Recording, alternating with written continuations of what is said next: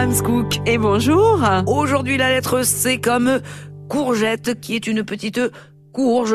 C'est ça, c'est ça, le petit, la petite courge, d'où son nom diminutif du mot courge. Mais oui. Elle appartient à la grande famille des cucurbitacées. Mot un peu rigolo quand même qui fait souvent rire les, les enfants. Et Alors, qu'on a parfois du mal à prononcer, ça donne des cucurbitacées ou des choses improbables. oui, c'est ça. Alors, juste un truc. Oui.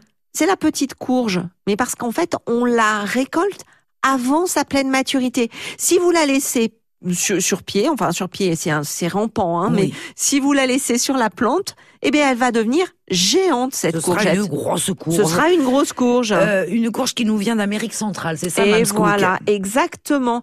Alors, c'est c'est les Italiens qui, au début, ont l'idée de la déguster. Alors, on est au XVIIIe siècle. Hein, euh, c'est les premiers qui vont avoir l'idée de la manger alors qu'elle n'est pas à pleine maturité.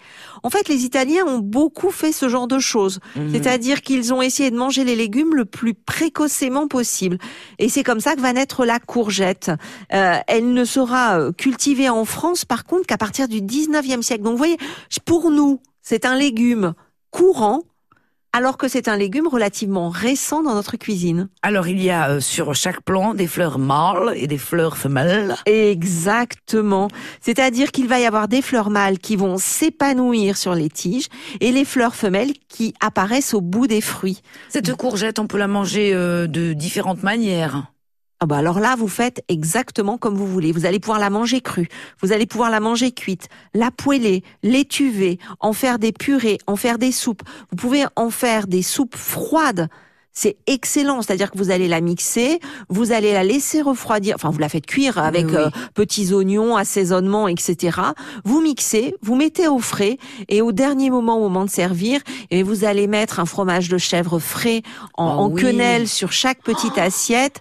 Vous, vous parsemez d'un petit peu de cerfeuil ou, ou d'un petit peu d'herbe en fonction de ce que vous avez dans le jardin.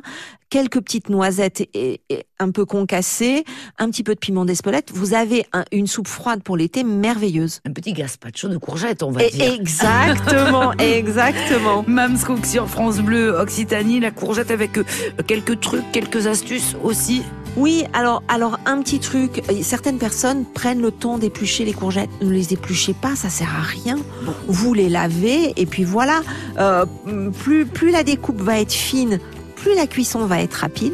Pensez-y si vous faites un wok, c'est-à-dire que la courgette, vous pouvez la consommer cuite, mais encore légèrement croquante. Elle va être super si vous la taillez bien sur une planche à l'été pour la accompagner les grillades. C comme courgette et bien sûr les bons plans courgettes de Mams Cook. Merci Mams. Bonne journée.